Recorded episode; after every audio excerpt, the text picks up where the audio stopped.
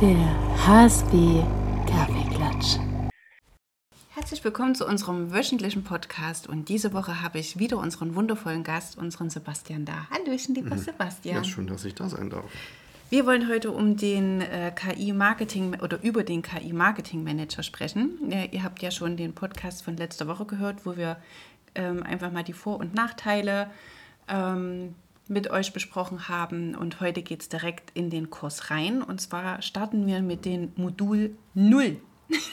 Nicht 1, sondern 0. Es mhm. geht um die Einführung.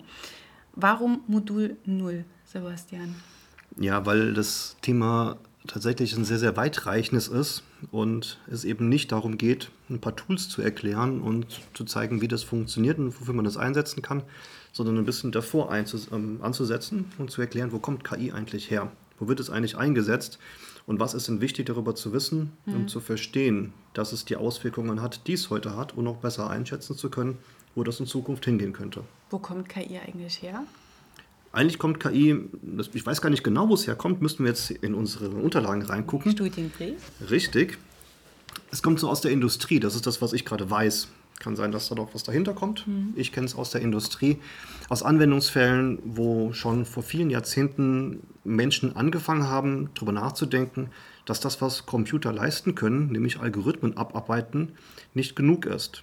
Mhm. Dass es nötig ist, Systeme zu haben, die in der Lage sind, selbstständig Muster zu erkennen, die ihnen vorher nicht explizit beigebracht wurden, sondern wo es um Ähnlichkeiten geht, um Wahrscheinlichkeiten geht und ein System eben einschätzen kann, okay, das ist ein Muster, das sieht zu 60 Prozent so aus wie das Muster, das ich vorher gelernt habe. Hm. Also treffe ich jetzt folgende Entscheidung.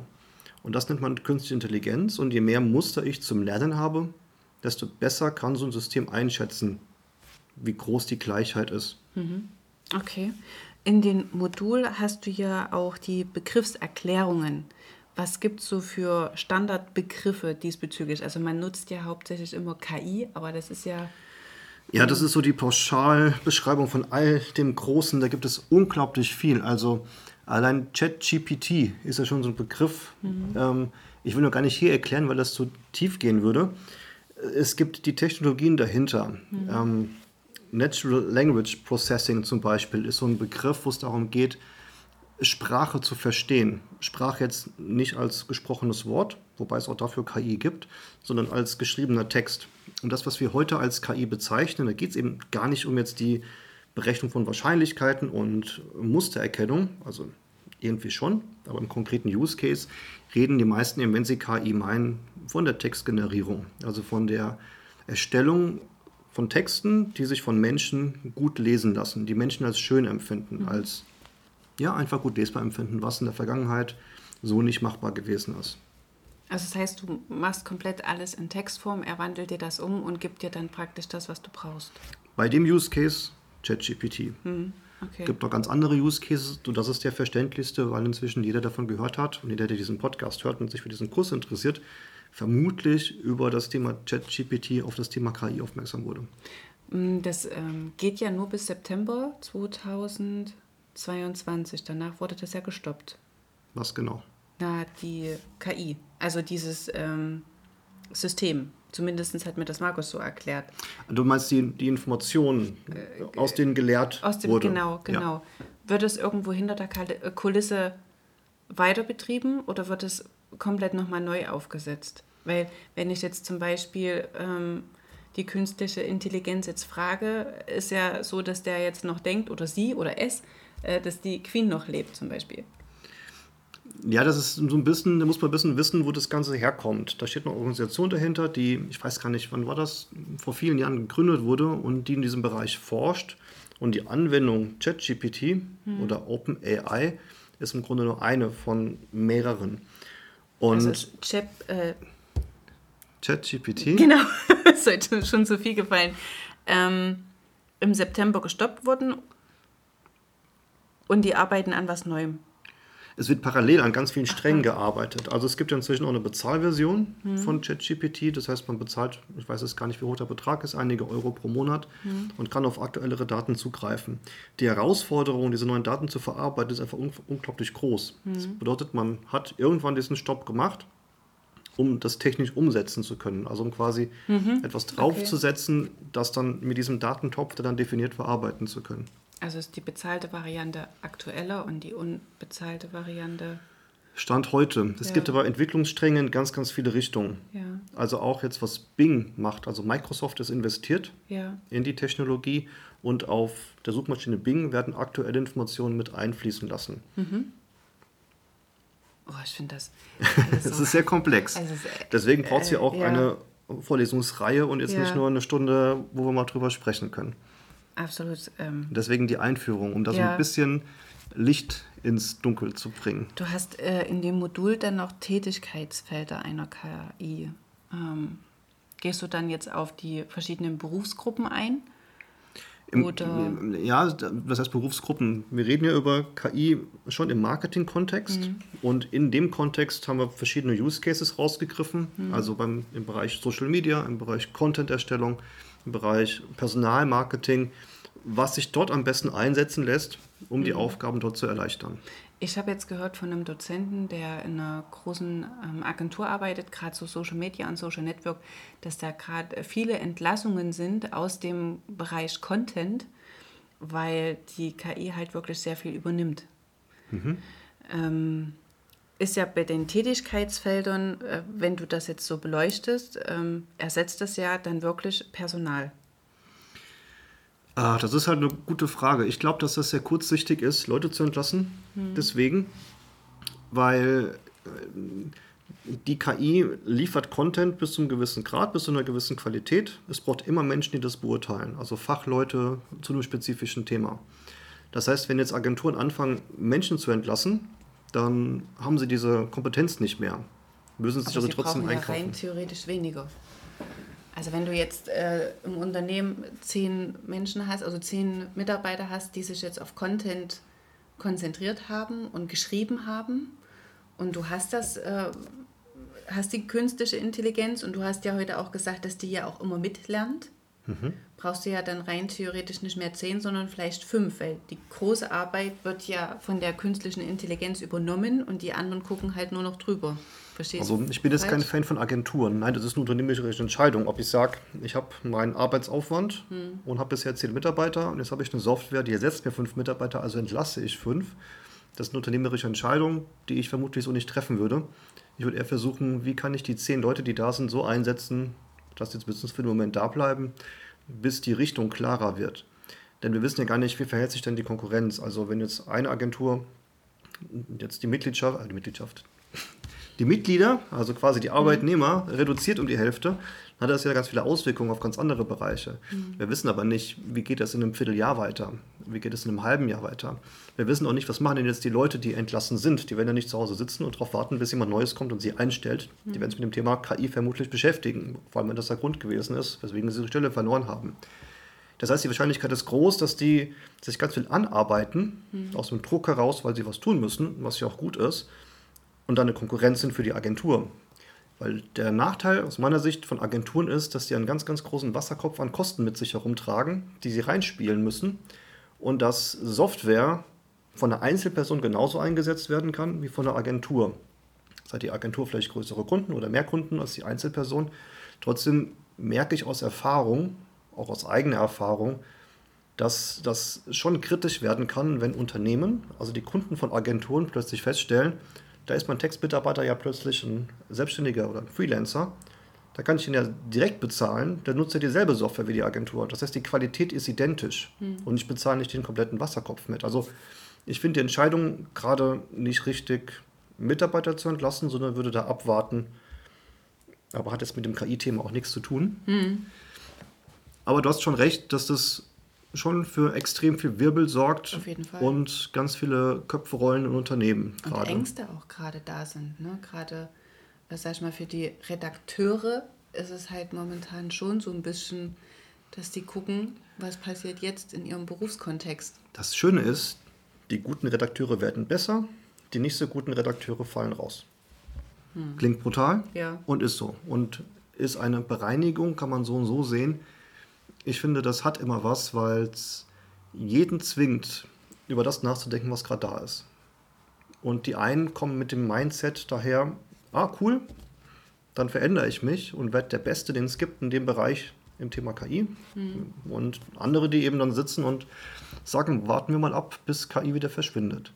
Mhm. Also ich weiß noch die Aussage von einem Vorstand von einem großen deutschen Konzern, ist jetzt ungefähr 10, 12 Jahre her, der hat gesagt, das Thema E-Commerce, da sitzen wir einfach aus. Also der hat gehofft, dass das vorbeigeht. Echt? Ja.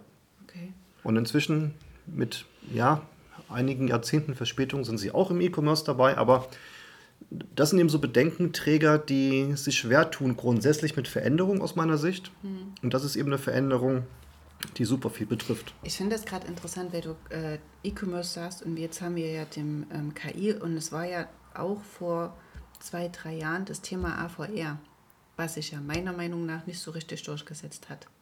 Was ist AVR? alles, was so mit 3D zu tun hat. Also diese virtuelle Welt. Ah, okay. VR und ja. AR, okay. Das hat sich ja bis jetzt noch nicht so wirklich durchgesetzt. Außer jetzt, sag ich mal, in den Spielen, aber jetzt so im, im richtigen Marketing und so richtigen Hype wie jetzt, also Hype wie jetzt KI, hat es nicht gebracht. Also. Ja, was ist die Frage? Das, weil du gesagt hast, mit dem, mit dem Aussetzen, ne, dass halt viele dann sagen, okay, ähm, beim E-Commerce hat es nicht funktioniert, es hat sich durchgesetzt. Dann kam AR, VR. Mhm. Finde ich, ist jetzt so mh, mm, nicht ganz so. Und KI ist wieder ähm, voll im Hype.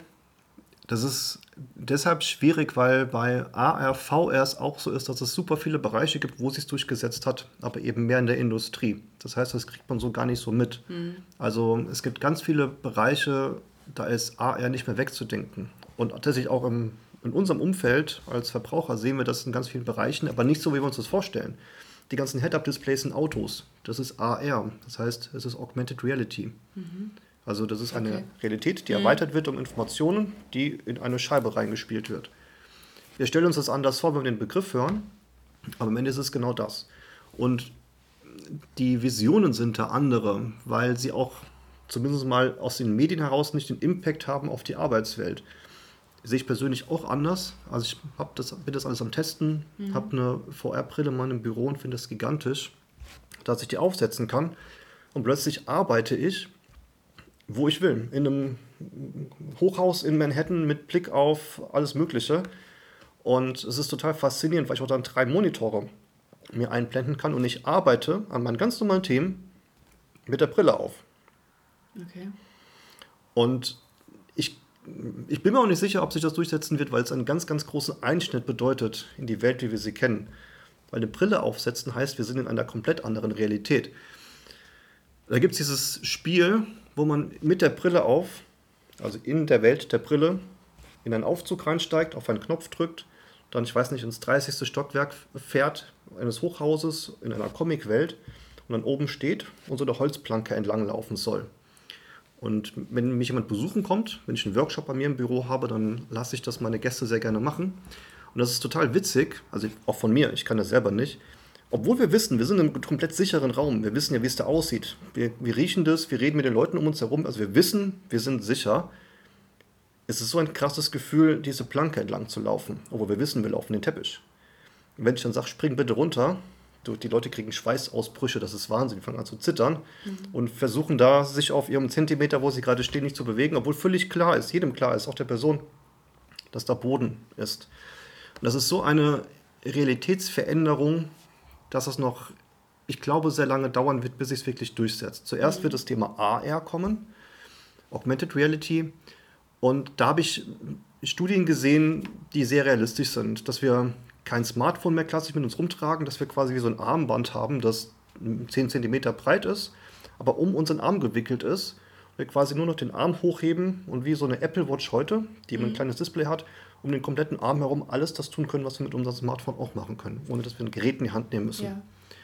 Abgesehen jetzt von Brillen. Ich glaube, Brillen, das ist eben so eine Zukunftssicht aus den 70er, 80er Jahren, die sich eben nicht so gut ja, umsetzen lässt. Mhm. Hat Google versucht vor, wann war das, vor zehn Jahren? Ähm, versuchen einige, Apple baut gerade eine Brille. Ich glaube, das braucht es, man wird einige Anhänger finden. Es wird sich aber nicht so durchsetzen, weil auch die Use Cases viel teurer sind. Mhm. Also bei KI ist es so, die Technologie ist komplett da. Wir müssen einen kleinen monatlichen Beitrag zahlen als Unternehmen, um das zu tun, was vorher ein Mitarbeiter, der einen großen Beitrag gekostet hat, zu erledigen. Mhm. Und ins Thema VR, AR müssen wir ganz, ganz viel rein investieren. Es gab vor, wann war das denn? Ist ja dann auch mit dem E-Commerce, war ja auch alles, sag ich mal, an Homepage etc. schon da, musste ja nur noch mit ergänzt werden. E-Commerce ist auch schon relativ alt. Das ist halt auch so spannend. Jeder glaubt, das gibt es erst seit den 2000er Jahren. Mhm. Gibt es schon, solange es Webbrowser gibt. Also ich glaube, wann hat Amazon aufgemacht? 96 oder so. Also der erste, einer der ersten B2C-Shops Mitte der 90er Jahre. E-Commerce gibt es schon viel länger. Also E-Commerce bedeutet ja nichts anderes, als dass irgendjemand in der Lage ist, über das Internet eine Bestellung auszulösen.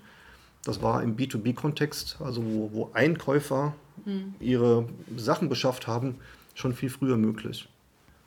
Was ich schön finde jetzt, wo wir jetzt den E-Commerce, ähm, AR, VR und jetzt auch ähm, KI bestrahlen und beleuchten, dass man nichts aussitzen kann. Dass alles in seinem Kontext mit eingebunden ist. Ob das, wie du jetzt sagst, in der Industrie oder im Einzelhandel oder im privaten Kontext.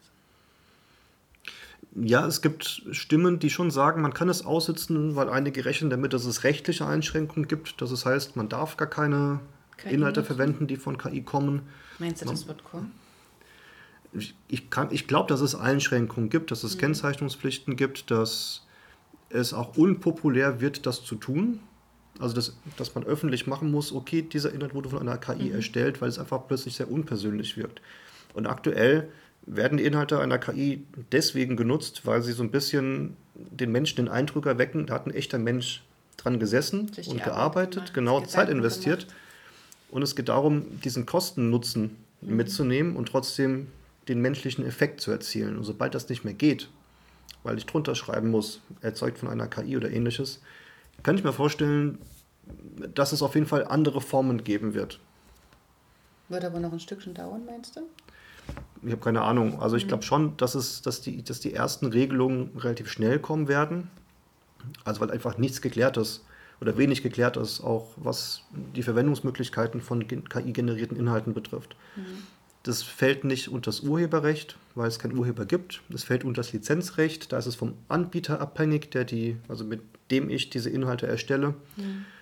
Und das ist so ein bisschen ja, grüne Wiese, wie das so vor 25 Jahren war, als die, das Thema Musik ins Internet kam und alle Musiktauschbörsen genutzt haben. Mhm. Am Anfang war das auch grüne Wiese. Ja, und dann sind die ganzen Regeln gekommen.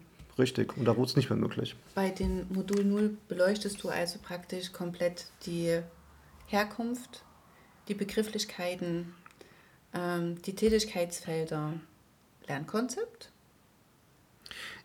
ja, Lernkonzept heißt, wie lernt eigentlich eine KI? Das heißt, mir geht es jetzt nicht um das Lernkonzept, was lernen die Studenten in der Vorlesung, sondern eben, was für Möglichkeiten gibt es denn, dass KI Inhalte lernt? Also es gibt inzwischen die Möglichkeit, zum Beispiel ChatGPT auf eigene Inhalte zu trainieren, um mhm. einen eigenen Chatbot anzubieten auf der einen Webseite. Das mhm. heißt, da ist ein, ja, ein Bot, der spricht in meinem oder der schreibt in meinem Stil. Mhm der trainiert sich anhand meiner Artikel, die ich geschrieben habe. Mhm. Und das ist Wahnsinn, weil das bisher eben nicht möglich war. Und jeder, der mit dem Chatbot schon mal geschrieben hat, der weiß, dass das meistens nervige, generische Sätze sind, die so ein bisschen witzig daherkommen sollen, damit so ein bisschen Spaß vermittelt wird. Mhm. Aber eigentlich ist klar, dass das ein Chatbot ist.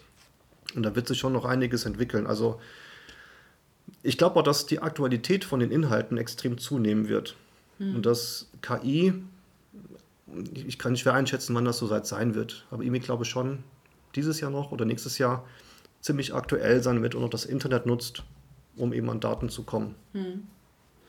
Und dann hast du noch ähm, die große Modulübersicht. Das ist eine, einfach eine Erklärung, ja, was machen was wir eigentlich kommt, im Kurs. Genau. Das sind unsere Module, die danach kommen, nach dem Modul 0. Ja. Und das sind eben drei Stück. Und da gehen wir pro Modul noch in einen jeweiligen Podcast rein. So ist es. Und dann gibt es noch einen Workshop zu dem ganzen Thema, wo dann die Teilnehmer wirklich am Rechner sitzen mhm. und das tun mit meiner Unterstützung, was wir eben in den ganzen Vorlesungen besprechen. Ich danke dir ganz doll und dann der nächste Podcast ist dann Modul 1. Ja, danke dir. Bis dann, tschüss.